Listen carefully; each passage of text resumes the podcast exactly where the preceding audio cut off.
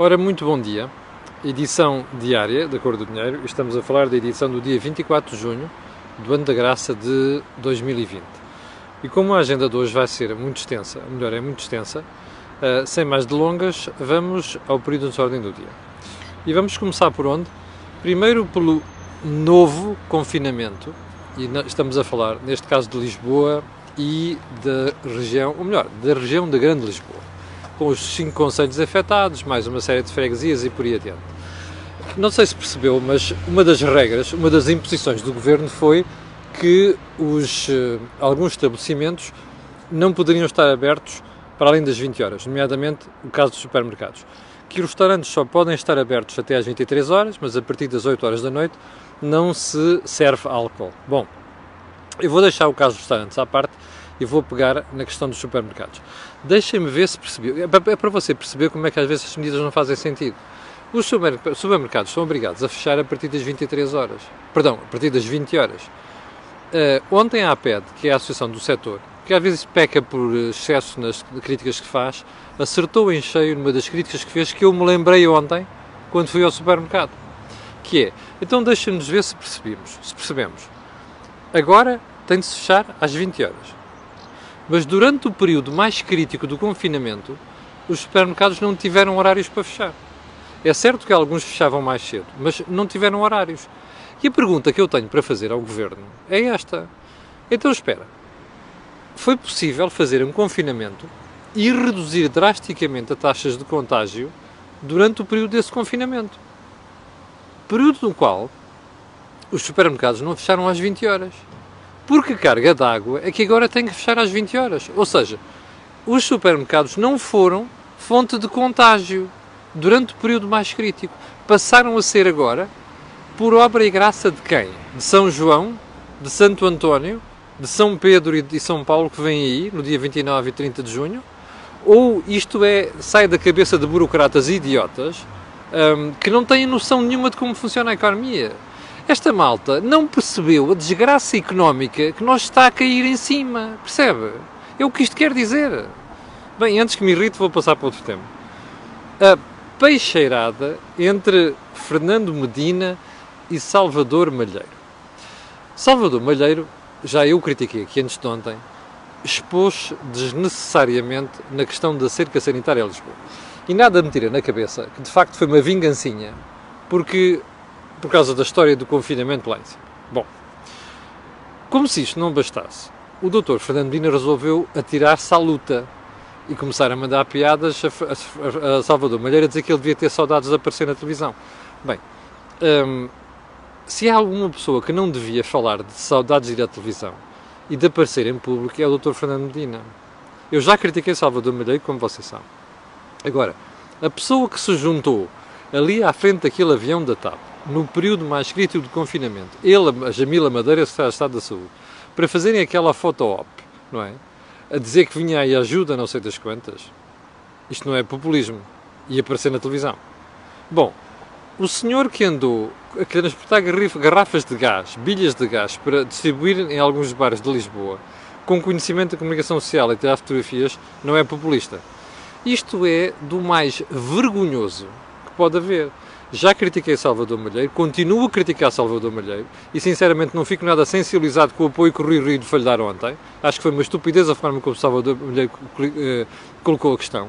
Mas Fernando Medina consegue ser ainda mais vergonhoso e consegue ser ainda pior do que Salvador Malheiro. Se há coisa que você já percebeu que os nossos políticos têm em Portugal é esta pancada do populismo. Nós não estamos a governar, percebe? Nós estamos é, num concurso de beleza, de misses a ver quem é a tipa mais gira, ou quem é que tem o melhor rabo, ou quem é que tem as melhores mamas. Desculpe uma expressão, percebe? É o que nós estamos a fazer, desde o Primeiro-Ministro até o Presidente da República e passando pelos autarcas. Isto é um concurso de beleza, é um concurso de misses. Estes tipos, em vez de tomarem decisões difíceis que o país precisa neste momento, andam aqui a ver se conseguem. Quem é o tipo que consegue ter a medida mais populista? Percebe? Isto é absolutamente deprimente e é absolutamente vergonhoso. Ponto seguinte, na agenda. Ainda estamos no período de ordem do dia. Nove anos depois, segundo a TVI, três ministros, cinco secretários de Estado de José Sócrates vão a tribunal. e vão ao tribunal por causa das PPP, nomeadamente nas parcerias público-privadas no setor dos transportes. Bom, o Ministério Público faz acusações graves, nomeadamente que isto terá lesado o Estado. Eu acho que vai ser muito difícil antecipar. Como, como sabe, eu não gosto de comentar processos antes deles serem decididos, mas e não me, esqueci, não me esqueço daquilo que eu disse sobre a análise do dossiê ADP, que é de voltar a falar. Talvez, talvez fale, fale amanhã ou depois da manhã. Vamos ver. Isso e outros assuntos. Mas há uma coisa que gostava de dizer. Eu acho que o Ministério Público, às vezes, nada para fora de pé. Tenho as maiores dúvidas que, a menos que haja prova concreta, mas prova absolutamente irrefutável, de que estes senhores quiseram defraudar o Estado e o contribuinte, ou então tudo isto vai ficar em águas de bacalhau. E isto leva-me a outra questão. Eu acho que a justiça em Portugal peca por excessos neste momento. Há um conjunto de pessoas, sei lá, e acho que até o próprio juiz Carlos Alexandre começa a cair nesse erro, nesse exagero. Há um conjunto de pessoas que quer fazer justiça, percebe? A todo o custo. E muitas vezes, quando se instrui os processos, em vez de ser realista, quer esticar a perna. Eu acho que este caso é um deles você conhece as minhas críticas a José Sócrates ao facto de as políticas que ele adotou que deram cabo do país, percebe? Levaram a terceira bancarrota de, Portugal na Terceira República, mas há coisas muito difíceis de provar e há coisas que parecem um bocadinho far-fetched, está a ver? Um, ou seja, demasiado rebuscadas. Suspeito que estamos perante uma delas, mas o tempo dirá. Ponto seguinte. Um, o governo e as suspeitas de favorecimento nas concessões de minas. Bom, eu ontem já tinha visto isto de facto, mas não comentei, porque não tinha analisado o artigo. Quando eu analiso as coisas, não gosto de, uh, de comentá-las. Tem a ver com este, esta manchete. O público de ontem, eu sei que se vê aí ao contrário, que diz assim: o governo autoriza sete minas antes de publicar nova lei ambiental. Qual é o problema? A nova lei ambiental é muito restritiva. Eu não sei se há alguma relação entre aquilo que o governo fez, fez foi decidir já, essa nova. Essa nova. Estava só aqui a confirmar uma coisa em matéria de som. Eu não sei se há alguma relação entre esses apertos da nova lei e a pressa em conceder estas concessões. Agora, você recorda-se de como o governo atual, perdão, o governo anterior, decidiu voltar atrás na privatização da TAP e dos transportes públicos da área metropolitana de Lisboa e Porto precisamente porque o governo terá feito aquilo já na pontinha final, o governo de Passos Coelho, na pontinha final do seu mandato. E, portanto, isso retirava legitimidade. Está a ver o que é que se acontece aqui? Você está a aprovar concessões. Eu sei que o governo não está, não tem, continua com legitimidade, tal como o anterior continuava. A questão não é essa. A questão é a pressa em, em decidir coisas sabendo que o regime vai mudar. Bom, isto não fica bem e, sobre, sobretudo, motiva suspeitas sobre o que é que está por trás destas coisas. Eu não estou a dizer que há, mas que, como sabe, a mulher de César não basta ser séria, é preciso parecê-la. Ora, o que é que parece quando alguém vai correr a aprovar uh, decisões de concessão sabendo que a lei vai mudar, e essa lei é mais restritiva? Adivinhou? É suspeitas de favorecimento, no mínimo. Está a ver? A malta não se dá ao respeito nestas coisas.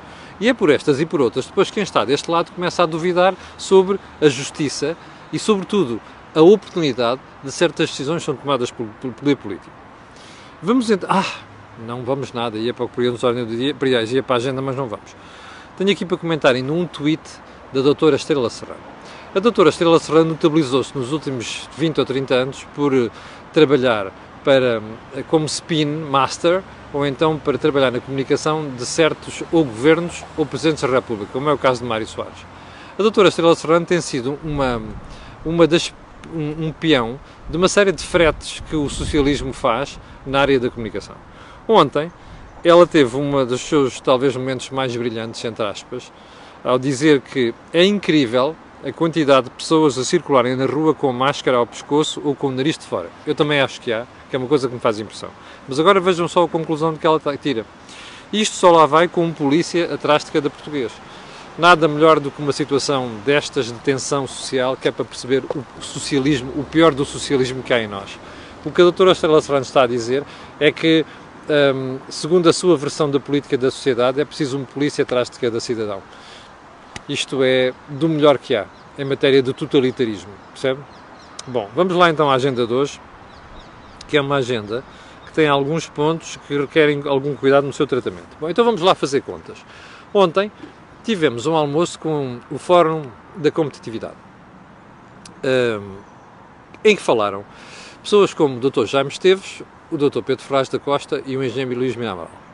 E o engenheiro Miramaral, que é uma pessoa que eu tenho criticado aqui muitas vezes, como você sabe, pelas posições que toma na área de energia, ontem disse uma coisa muito acertada.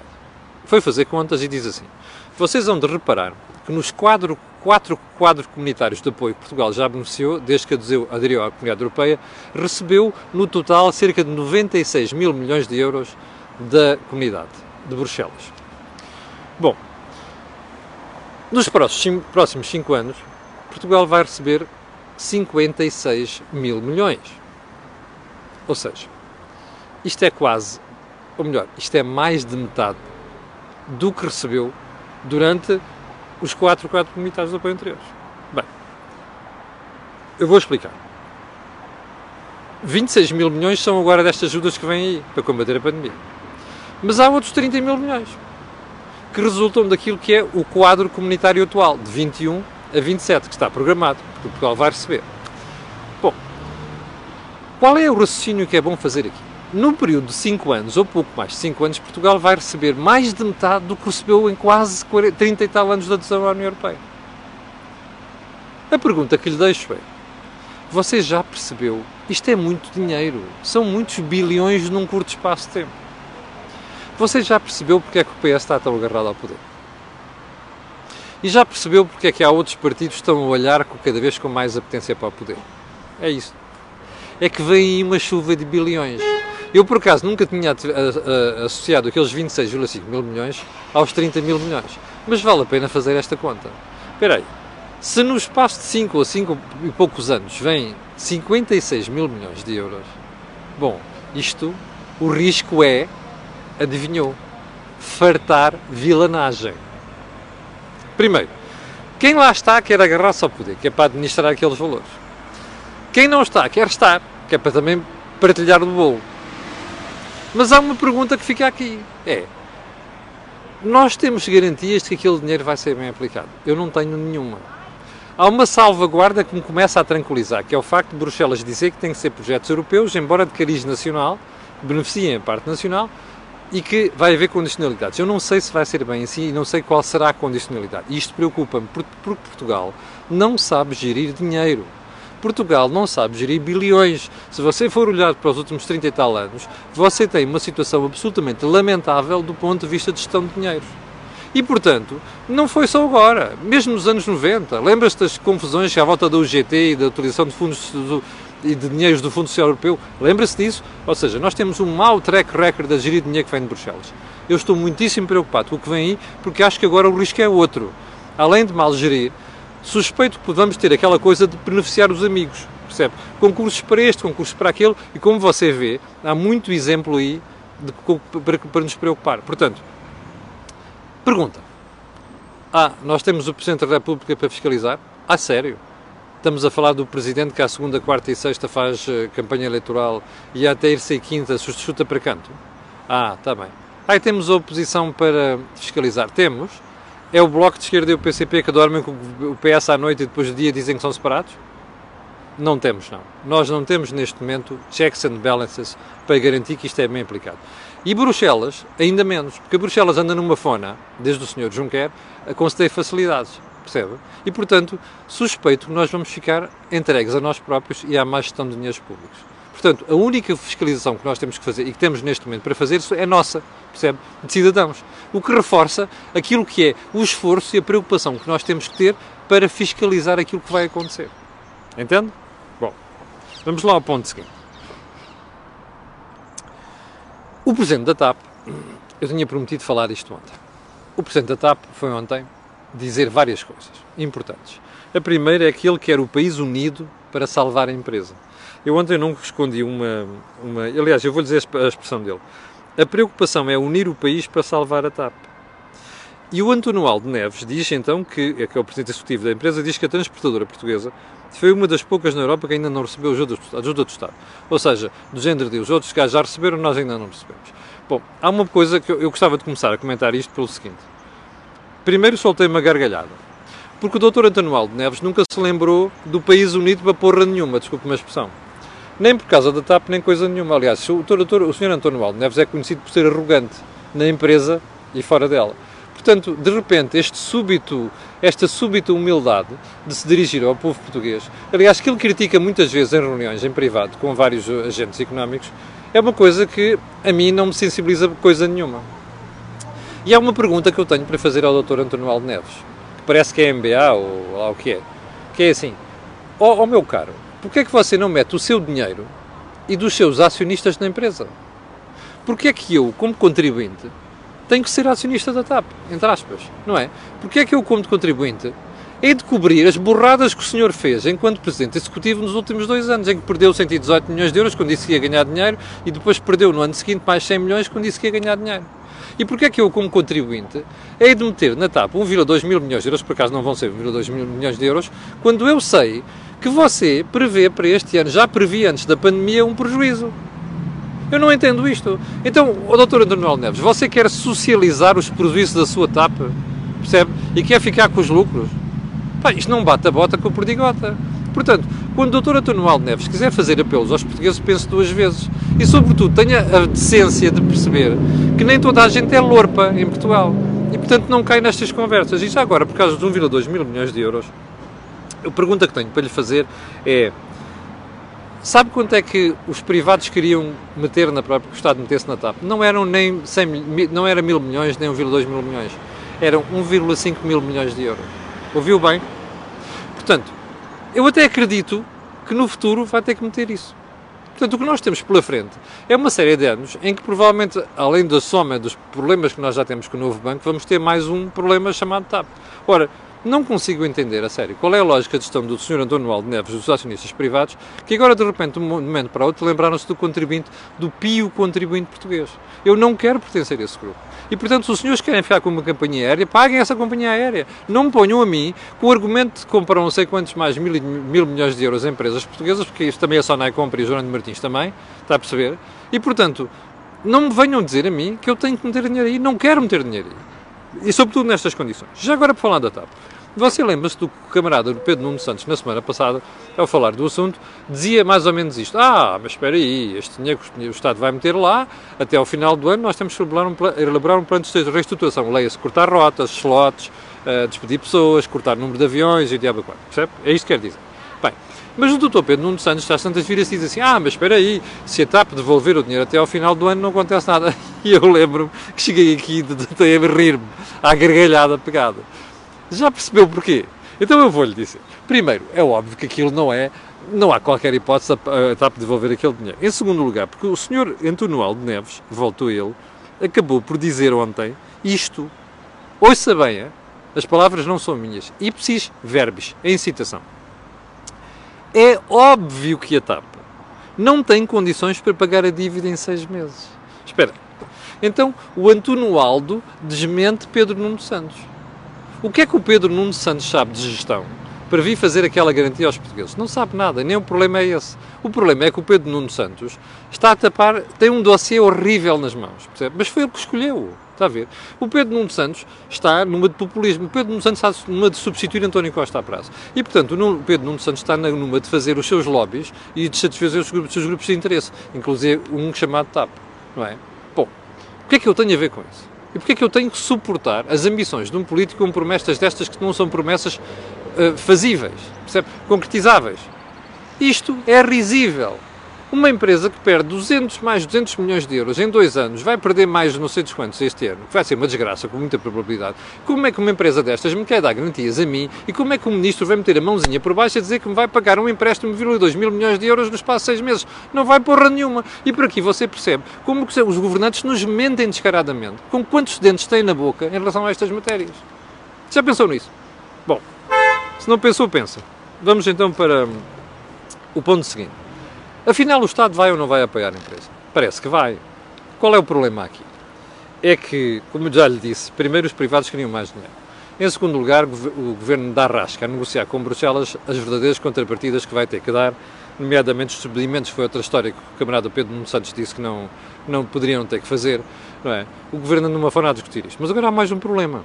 É que os privados tinham metido lá mais ou menos 220 milhões de euros de suprimentos quando foram à privatização da empresa. E o problema é que, em caso de entrada de dinheiro público, eles vão perder esse dinheiro. E agora, o problema é que os privados não querem perder esse dinheiro. Claro, o senhor David Nilman é muito esperto. E o António Alto, que é seu empregado, também é outro espertalhão. E, portanto, a questão é esta. Deixe-me só fazer uma pergunta. Esta gentinha quer que o contribuinte vá lá meter 1,2 mil milhões de euros. Mas não quer perder os 220 milhões de euros que meteram lá do seu bolso. Mas o que é isto? Então eles são donos da TAP ou sou eu? Eu não quero ser dono da TAP. Portanto, é pá, se são empresários, corram o risco. E ser, ser empresário é correr o risco de perder dinheiro inclusive os 220 milhões de euros que lá meteram.